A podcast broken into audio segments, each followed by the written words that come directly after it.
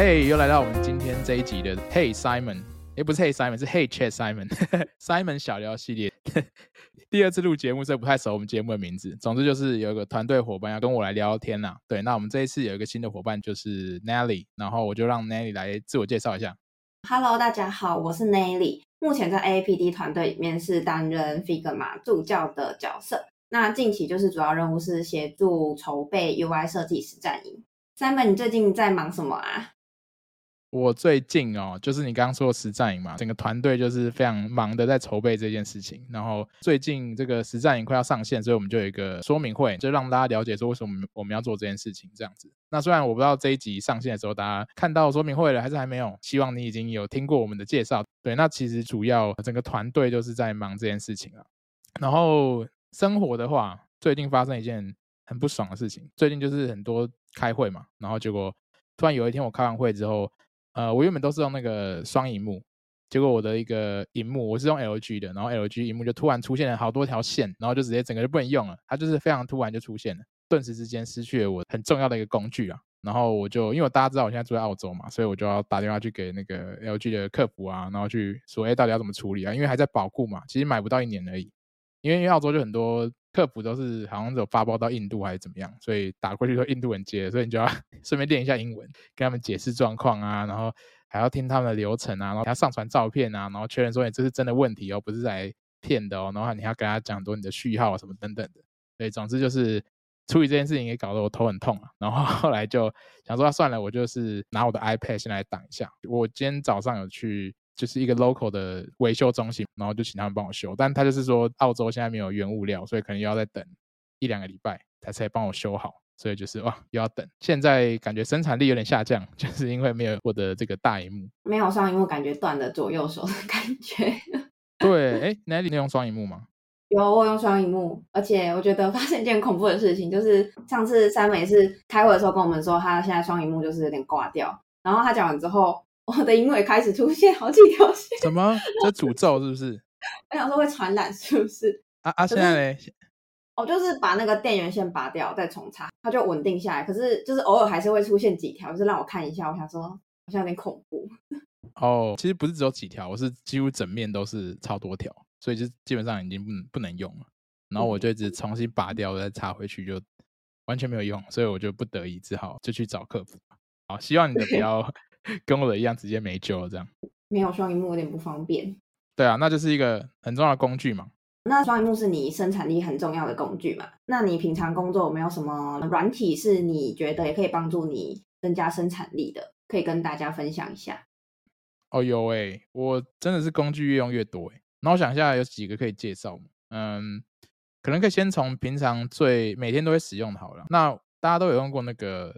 Mac 的 Spotlight，我不知道大家有没有在用。就你今天在找东西的时候，你是用你的滑鼠，然后点到你的那个 Dock 去找，还是说打开资料夹这样找？还是你要打开软体的时候，你是怎么打开的？那像我是基本上我就是靠键盘在过活的人，就我不太用滑鼠去找东西。呃，过去是用 Spotlight 的，就是你按了一个快捷键，它等于是叫出一个 Search Bar，然后你可以自己输入，不管是档案啊、文件名称啊，或是软体名称，它就直接一秒帮你打开。对，所以基本上我就是用那个 Spotlight 以前啦。那最近我发现一个很酷的工具，叫做呃 Redcast，它就是一个要来取代 Spotlight 的一个工具。那它特别之处在于说，它除了就是 Spotlight 可以做到的事情之外，它又可以做很多进阶功能。举个例子哈，就是说你有没有发现说，你可能常常要分享给别人你的 LinkedIn 的页面，还是什么你的个人网站？像我自己就常常去看我们 AAPD 的课程的网站，那我每次都要重新输入啊，重新 Google 就很麻烦。但是 Redcast 就可以帮你记录，你可以设定一些快捷键。一些 link，你可以直接快速的打一些关键字，然后它就会直接把那个 link 生成出来，然后你就可以直接去，就很快，就等于是你把这个课程就打成，嗯，可能叫 AAPD course 英文啊，那就打这几个字，它就直接帮你把那个网址给跑出来，然后你就可以很快去到达那个地方，等于是基本上你不用再打开浏览器啊，然后再到 Google 啊，然后再打网址也好，或者是说打关键字也好，就是你省很多步骤，然后所以这个东西是我自己蛮喜欢的，然后它有一个东西叫做 Snippet。就是有点类似，就是说，你可能常常提供一些你的个人资讯，比如说你的地址啊、你的 email 啊。虽然这个东西有时候打很快嘛，可是如果你要常常使用的话，就会需要花很多精力。尤其像，比如说我住国外，每次要打那个国外地址啊，然后国外的电话或者是一些反正就是有的没的，什么你的驾照号码什么的，那那种东西就是你不会一直记在脑中嘛。然后你要么把它存在某个记事本里面，可是你就每次都要去找，很麻烦。可是如果你用那个 Raycast 的 Snippet 功能的话，也是一样，就是你打几个字，然后就跑出来，所以就很方便。就是尤其像有些那种 重复的模板文字或者是一些常用的资讯，其实你就可以用这个方式来做。所以这是我最近蛮喜欢的工具啊。现在是应该是免费的，所以大家可以去试用看看。但它一开始上手跟设定可能会需要花一点点时间。对，那基本上它就是一个快捷键吧的工具，我是这么使用它这样子。那 Nelly 你在找东西，你是用什么工具？其实我觉得听起来 Raycast 很好用，因为其实看 Simon 有时候开会这样跟我们分享萤幕的时候，你就会用，然后觉得好像很快。可是因为我自己也是用 Mac，然后我连 Spotlight 都没有在用，所以我如果要开软体，我就是直接去找。可是因为我都会把固定常用的都放在那个下面那个 Fix 的那栏里面，所以其实很快。而且就是我买的那个键盘，就是它是可以设定说我按。某一个键，然后它会帮我跳到，比如说跳到 Notion，然后跳到 Discord，所以我其实是可以用键盘快速切换我常用的软体。但是如果是搜寻网址的话，可能就是要自己直接搜这样。对啊，就是 Raycast 可以试试看，就是它等于是整合所有事情，搜寻啊，然后可能资料的输入输出，其实都还蛮方便的。但它的学习成本会比较高一点点，但也还好，你就设定好，你就习惯，你就觉得哇，真的超顺。嗯。然后其他的工具的话，像我还有用一个叫做呃 CleanShot X，它是一个截图工具啊。那其实截图工具大家可能就说，那我就用内建的截图工具呢。对，可是 CleanShot X 它比较酷的是说，它录影的话，它可以直接录你的画面上的特定的区域，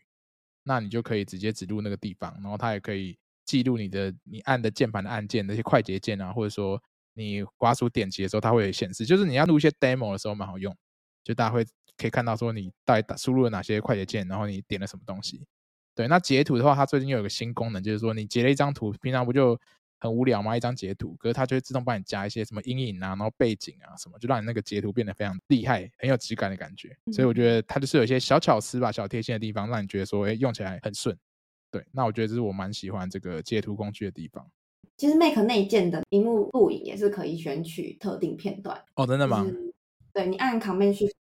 然后他就可以选你要录哪里。可是就是像我有双荧幕，然后比如说我录了我的主荧幕的部分，那我的副荧幕就会按掉，因为它只会录那个啊，我就没有办法边录边做其他的事情，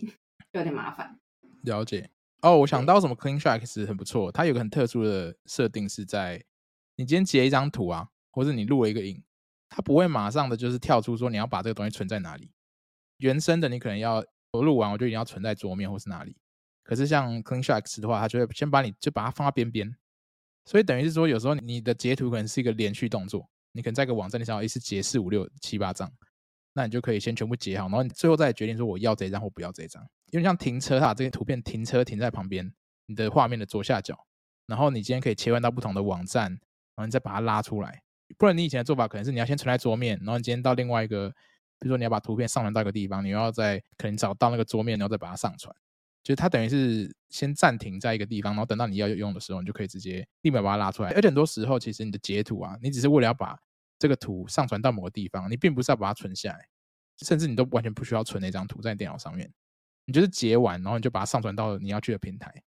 就不会像以前，就是你要存一堆荧幕截图在你桌面里面，那些都是没有用的。这样，我可以分享，它其实是可以不要存到本机，它可以暂存到那个剪贴簿，可是没有办法像 Simon。说的那个会有一个停车的地方，就是你截完一张，然后如果你又再截下一张，它就直接覆盖上一个结果。哦，因为它是就是那个剪贴簿，对，对对对对对，所以其实我有想要用这个，我觉得听起来超方便。对，但是要付钱，所以如果是免费仔就不能用。我跟 APD 团队的其他成员有一起 团购要订阅 Set App。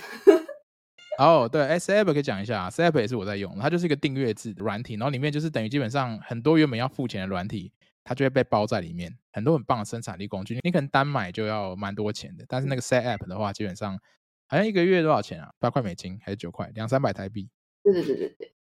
对，所以我觉得就是还蛮划算的啦。就是你有些东西，你可能不管是买断或是订阅，其实就已经蛮贵。对啊，所以用 Set App 的话还不错。只是大家可能会觉得说，我每个月要付可能三百块台币，但其实你的生产力是直线提升啊，而且你会用到很多不错工具，所以我觉得蛮划的啦。对，嗯、所以。App 也是一个蛮推荐的，有，我也是看了很多别人的介绍，然后就是觉得里面有很多工具，感觉是真的可以节省掉我很多时间，所以才会想要试试看。没错，没错，那这就是比较偏生产力了。我觉得这是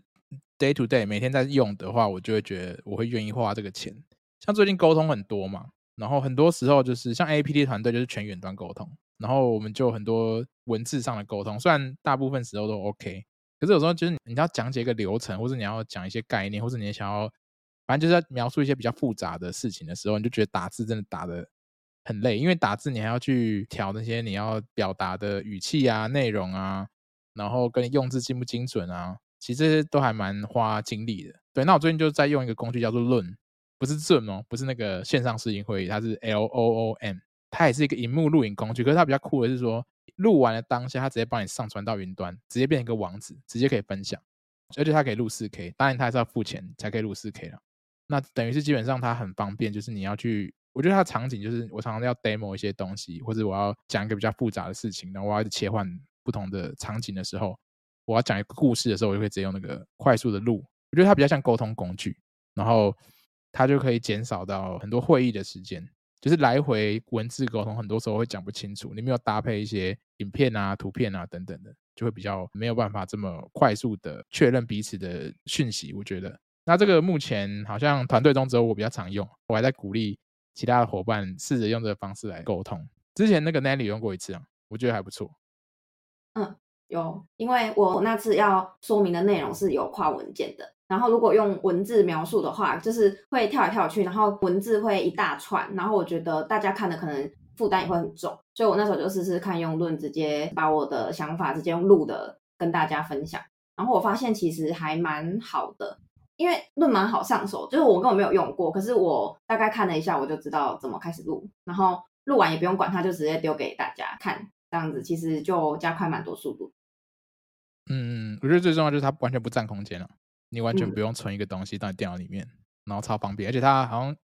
呃虽然我们比较少用这个功能，但是基本上看的人你可以去针对某一个时间轴的某一个位置去留言，或是按个爱心啊干嘛的，就是你会知道说大家对这个影片的反应大概怎么样。所以这个我觉得还蛮不错，像他们自己在打的这个 branding 也是说节省你开会的时间。就有时候我用了很多之后，他就寄一封信给我说：“哎，你这个月又省了大概一百小时的开会时间。”他会有去帮你做个统整，我就觉得还不错，好像真的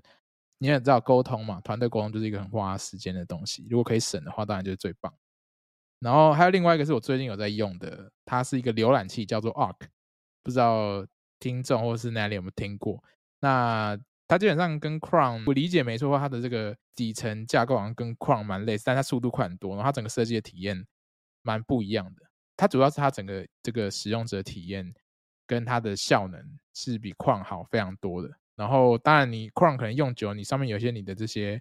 呃 plugins 或者是一些你习惯的东西，可能不一定在 Arc 上可以找到。可是 Arc 可能你用就会知道它的整个设计的流畅度，然后它有一个蛮特别的功能是。让你的每一个使用者都有自己的一个 space，对，像我在 Chrome 的时候，因为我自己有好多 Google 账号，啊，有个人的啦，个人的就两三个，然后有公司的，然后又有 A P D 的，对，就是有好几个。那我每次在 Chrome 上面要切换账号的时候就很麻烦，就是你会开很多视窗，然后你要一直换来换去，速度也不是很快，然后它里面的 plugin 又不太共用，对，那我就觉得说蛮不顺。然后 Arc 的话，就是它基本上在切换 profile 的时候。使用者的设定的时候就很快，就这边让一个快捷键，你可以很快去切换。那我觉得对我这种就是有很多 Google 账号的人来说，其实还蛮方便的。那我现在只是先用一阵子啊，我还没有用到它很强大的功能。对，我知道很多其他人可能就是有把它摸得很熟，对，但我就想说现在还在尝试当中，我还没有完全转过去，所以我现在是有时候用 Google，有时候用 Arc，我好像是特定场景会用 Arc 这样，对，就还在适应当中。我想问，Arc 会很难上手吗？有点反直觉哦，因为它的界面就不是一般浏览器的感觉。就比如说它的网址的输入列，它就不是在上面，它是有个左边有个侧栏，然后它的 tab 也不是在上面，它就在左边，它是一个 sidebar 这样。所以你会觉得一开始逻辑有点不太顺，但其实人都是会习惯的，所以你就 用用你就会习惯。但是它有一些很多小巧思，就是它的整个 UI 就互动性那种 micro interaction，你会觉得哎。很多这种小地方让你会心一笑的感觉，所以我觉得还不错。像 Chrome 就很商业化，很功能性，但是这个 Arc 就是它是用一种不同的思维在做产品，我觉得还蛮酷的。所以 Simon 之后会就是用习惯之后会慢慢就是都不用 Chrome 都只用 Arc 这样。很难说哎，我现在还是有点被 Google 绑架，所以 要评估看看。觉得它这个转换的过程对我来讲，我每次用新工具啦，我的过程都是自然而然发生的，就是我会慢慢的越用越多，然后就越来越不能没有它。那我不会说突然就一天下定决心说我就是要换，当然也有这种 moment 啊，但是大多数我觉得它就是自然而然会，你的日常已经就是融入它了，你就会慢慢的都会用它。所以我觉得这个就是我就自然而然，我就不强求这样。时机到了就会全部都用 Arc 之类的。对啊，对啊，对啊，没错，没错。那我们刚刚讲的都生产力嘛，你有在做什么任务管理或时间管理的，就是使用这些软体吗？有，因为我的工作也蛮杂的，然后我就是会很好奇自己的时间都分配在什么东西上面，所以我主要会在 Apple 内建的形式里，然后如果我开始一段工作，我就会开始拉一条时间轴，然后就是去标说我某个时间段我现在在做什么事情，之后就会方便我回顾一周，说我大概那一周时间都把时间花在什么专案上面，就是对我回顾来说很方便。然后我也会用 Notion 去管理我的任务，就是开很多 database 去管理。我会把它分成一个任务收件区，然后我只要有接收到任务，我就会先把它放上去，就会开始去帮他安排时间，然后用 filter 让它显示出我今天代办、明天代办跟这一周要代办的，啊，我就会知道说我有哪些事情是需要处理的。然后最后我就是会再搭配一个叫专注旅人的 app，就是它会。嗯、你如果要开始专注了，那你按开始专注嘛，然后他就会有一个旅人开始爬山，然后你就觉得有一个人跟你在一起努力，等你时间到了，他就会爬到山顶，然后你就会知道说你可以稍微休息一下。然后我也会用那个 app 的它记录的数据去回推我到底有没有真的专注在这件事情上面，因为你有时候可能比如说你在这件事情你的时间轴上面是花了三小时的时间，可是你实际上真的专注可能就只专注两个小时。所以就是我会这样子去搭配，去看我的专注的时间有没有好好的利用时间。对，嗯，你很严格诶，你还要去检讨自己有没有很有生产力这样哦。对，有时候我会觉得我一整天好像都很忙，可是实际的产出好像没有想象中的那么多。瞎忙。对对对，好像在瞎忙，然后忙的事情好像又不是自己快乐或者是真的想做的事情，所以我现在就对自己比较严格的计时。可是我发现，就是回顾起来会比较轻松，嗯，有趣。我想一下，我我有经历过不同阶段，我有曾经像你那样过，就是很专注去优化，说每一个时间段，就是我一定要做到，比如说我就给自己两小时，就很专注，然后有固定的产出，去量化我自己做事情到底是不是有生产力。但后来就觉得好累，就觉得说，其实有时候人的状态会变嘛，有时候太累啦，有时候你什么心情不好啊，有事什么的，所以你就是很难去保证，比如说不同时间点。都花一样时间，那达到的效果可能就是还是不一样。我现在看感觉啦，就是今天觉得说，哎、今天好像还不错、喔，这样，就是有 有做很多事这样，对，然后就不太管。可是我一样，好像你刚刚讲那个 time block，一块一块时间放在你的行事历里面，那我觉得对我来讲，那个就比较像是视觉化作用。我甚至会用那个不同的颜色去区分，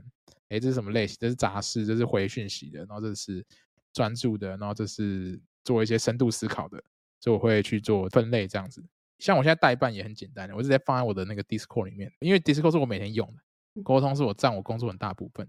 我会传个讯息给自己，然后这个讯息就是会把它删掉，因为它可以画一条删除线，就是写每天要做的事情，然后就把它删掉。因为有些东西今天做不完嘛，带到明天嘛，那明天就再把它加上去。我的目的是让这些东西就是永远都是在我的视线里面最常见的。因为开 Notion OK，但 Notion 就是又多了一层，所以我 Notion 我可能会记录比较中等的任务，那种很快的我就会都在我的 Discord。那如果它已经有点大，我会直接移到别的地方。我还是会有一点区分这个任务的复杂度啊，跟大小这样子。嗯，专注旅人其实我也有用，但是就是我刚刚讲的，我可能就觉得我不用太 care 那个到底时间怎么样。以前也会用番茄钟啊，类似的概念。所以我觉得其实好像大家习惯的方式不太一样，只要你可以找到自己熟悉的方式就可以。我想补充就是刚专注旅人的部分，因为我之前其实是用那个 Forest。不知道 Simon 知不知道，种树的也是专注种树，对对对。嗯、然后你如果离开那个种树状态去做别的事情的话，它就会死掉。它会有分树种，然后有些树会有阶段性的成长，可是有些树不会。然后我会比较看不太到它在持续的陪我的感觉，所以我后来才有去尝试，就是专注旅人，因为它是会一直动，然后我就会用 iPad 放在旁边，就荧幕一直常亮，然后就是让它一直爬，一直爬。对，嗯嗯，而且它那个画风很可爱，对就就是愉悦感还蛮高的，就你觉得放在那边也是看着也舒服这样。嗯，那 Simon 刚刚就是分享了很多你有在用的软体，那你有没有算过自己花在订阅软体服务上面的开销有多少？以前是没算，然后发现说看我，怎么钱一直不见这样？因为他就一直定期扣款，现在都不都订阅制嘛？可能有时候是年缴，有时候是月缴，真的不知道钱都花在哪里。然后后来就觉得说不行，这样我就花一段时间，真的认真的去记我所有的订阅的软体，然后包含它的这个账单，它的周期是怎么样啊？然后反正就算一算，有算出每个月花多少钱，其实大概一万多了。对，每个月吗？讲错了，应该是一万以内。好像我记得好像是八千多啊。对，好像蛮多的。可是应该有一些服务，它不是说我纯粹个人用，我用在工作上面，比如说 AAPD 的工作也会用，像这些。所以我觉得可能。个人的话，严格算可能六千吧，六七千，其实蛮多。但一一年你可能要六万之类。可是我觉得有些可能我真的要把它就是 解掉，因为我觉得有些可能你也在用，就当盘子。就是我每个月会去 review 一下，然后看一下到底为什么我要订这些东西，然后我到底用它们对我自己的帮助是什么。因为我觉得有些软体还蛮烦的，就是除了刚刚前面提到的是很常用的，那当然就没问题。但有些就是说，有时候就为了一个事情就是要用它，然后就用了之后你就订阅了，然后你就忘了。然后就是下次发现你跟他很久没见，但是你还是一直在贡献他们的产品开发团队，就一直在付钱这样。我觉得是有点高哎，好像这样听起来，自己觉得？我觉得蛮高的。你有算过你的吗？因为我每个月都会记账，就是我是记超细的那种。我我是有强迫症的，我什么都爱记，因为我有很多东西都是寄生在别人身上，就是像。YouTube 的订阅，然后 Google 的订阅什么的都是别人身上。我自己真的有订阅的只有 Apple 的 iCloud，每个月三十块，然后还有之后会开始的是 App，所以其实一个月蛮少的。你寄生说你没有付钱的意思，还是你要跟人家分？就别人给我账号啊，我就用。这个可以播出吗？哇，完了，我跟你相反，我就是被别人寄生的人。你都被寄生，好像。赚比较多的都会被寄生，但其实那些都没有很多钱啊，就比如说 Netflix 啊、YouTube 都还好，都两百几百，或 Spotify 都几百。但我觉得贵的是工具，你要拿来赚钱、生产力的就真的很贵，就一个月就三四百，对啊。所以，嗯，娱乐类我觉得倒是，我觉得被寄生就算了，对。但是工作，我就判断他有没有办法帮我赚钱，讲比较直接就这样。如果可以的话就 OK，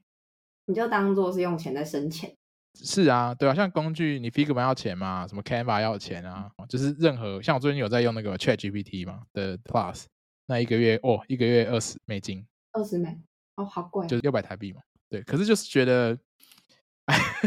也不是盘呐，就是说我还是想要，因为我觉得还是有帮助。就是我觉得 ChatGPT Plus 它速度比原本没有目前快很多。对，可是如果你要用 ChatGPT 四的话，它速度还是慢的，只是它精准度比较高。可是我觉得看你有什么需求，就是如果你只是处理一些比较。快速简单的，你就用三点五就好，速度很快，而且你不用排队嘛，也不用就是在那边卡，跟别人那边抢，所以就我觉得对我来讲还蛮方便的，而且我很多时候都会用它，尤其我现在在国外工作，然后英文的部分，请他帮你去润饰啊，然后修一些细节，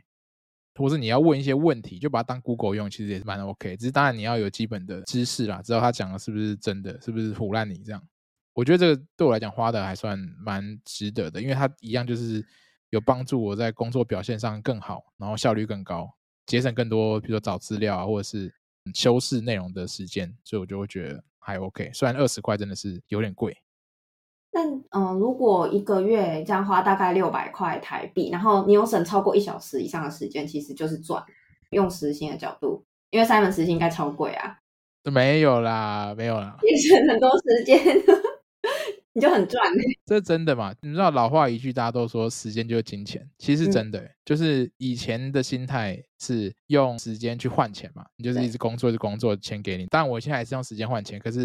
因为单位价值变高了，所以等于是我觉得如果这一件事我去做，我的时间成本投入这件事情不划算的话，我就应该要外包给别人做。我觉得我心态是这样，外包给别人意思就是说，他可以是工具啊，或者他可以是一个人。嗯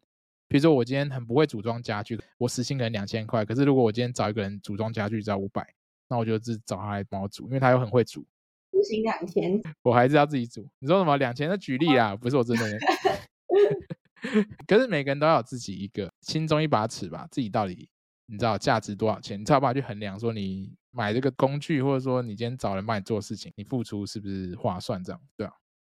嗯，我现在就是虾皮，它之前不是比如说礼拜三会有那个免运券嘛？可是有时候我订东西就是会想要在不是礼拜三的时候订，然后我又很想要赶快拿到来用，然后我现在就是不会再去等有免运券的时候，我就直接买了，就是花六十块，因为我觉得对，因为我觉得那个时间比较重要，我要赶快用到那个东西啊！我这边等到礼拜三，然后他又要出货，我又等一个礼拜，我我我真的是疯了。哎、欸，真的，你知道我以前也是有经历过。很穷，刚出社会的时候嘛，对不对？然后还有就比如说我之前在，好，我现在在澳洲，我以前在澳洲打工过，那时候就是真的穷到不行，所以我每次去超市买东西，我都只看那个有贴红色标签就打折的商品。那会有个问题，就是说你被限制住了，你只看那些有打折的吧，你心理状态就觉得说啊，没有打折的话，就是原价我就亏了这样，所以反而会限制你说你很多东西你想吃或者是你想买就不能买，或者你要像你一样等明天等打折之后再买。那、啊、可是你就是当下，我就是要吃这个啊，这是我想要吃的东西，所以就会变成说很痛苦。对，那但是现在的话就、嗯、直接买就，就不看，就直接买。现在都 不看价，自由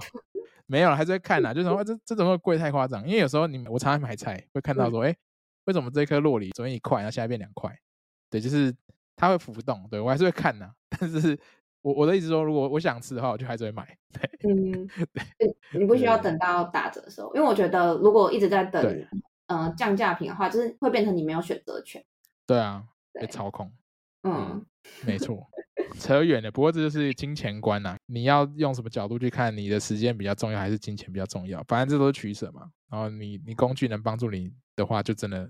就付那钱啊，因为它可以帮你带来更多的收入，或是你的工作表现更好。我觉得就是蛮合理的。好啦，那我们今天真的聊蛮多工具的东西，然后还有后面聊完聊到一些，就是去超市要不要 买特价品。如果大家有什么好工具啊，你觉得有些工具不错，我们刚刚没提到的，欢迎跟我们分享。好，那我们这边有个听众 Q&A，就是有个听众说他觉得，哎，上班真的很痛苦，要怎么样去辨认是否该离职啊？还是说要继续撑下去？那我知道刚好 Nelly 最近离职嘛，对不对？你你要分享一下你的想法。哦。我觉得就直接离呀，离职就治百病。没有啦，建议分手。对，我一律劝分。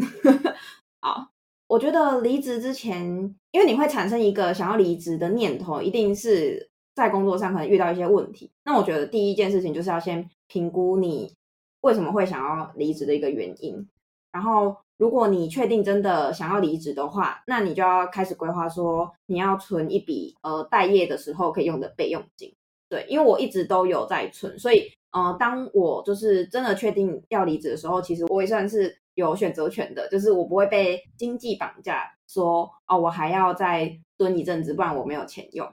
然后，如果离职之后你有打算想要。待业一段时间的话，我觉得，嗯，想好要做什么事情也蛮重要的，不然会变成可能有点浪费离职的这段时间。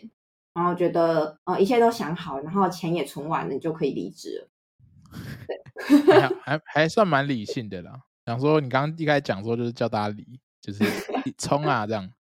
我蛮同意的，就是说，嗯，痛苦当然就要离啊，因为这就是对你的那个，你知道，身心健康都不好。但是。理性来看的话，的确，你总不能说离了之后你就完全一无所有，这样你会蛮，你可能更痛苦，就是你可能连生活基本都达不到这样。我其实蛮常裸辞的，但就是也是因为有一点点小，就是会存一点钱啊，所以我不会这么没有计划就冲。但是我还蛮常就是觉得说，我不一定要无缝接轨，我可以。就是休息一下，然后去思考一下，这个是我蛮喜欢的做法。我也蛮建议大家，就是你有时候你知道两个工作就是这样直接衔接的话，有时候会觉得你好像没时间喘口气，或是真的认真思考自己想要什么，对吧？所以我觉得这个东西其实离职有时候就是一个转机啦，对我来讲。所以我也是鼓励这位听众，就是可以离职，如果你有钱的话，有钱就离。那我想要再分享，我当初是怎么分析我要不要做离职这个。动作的方法，就是我有看一本书，是叫做《独立工作者现在开始为自己工作，把擅长的事做到最好，就能打造不怕失业的工作体质》。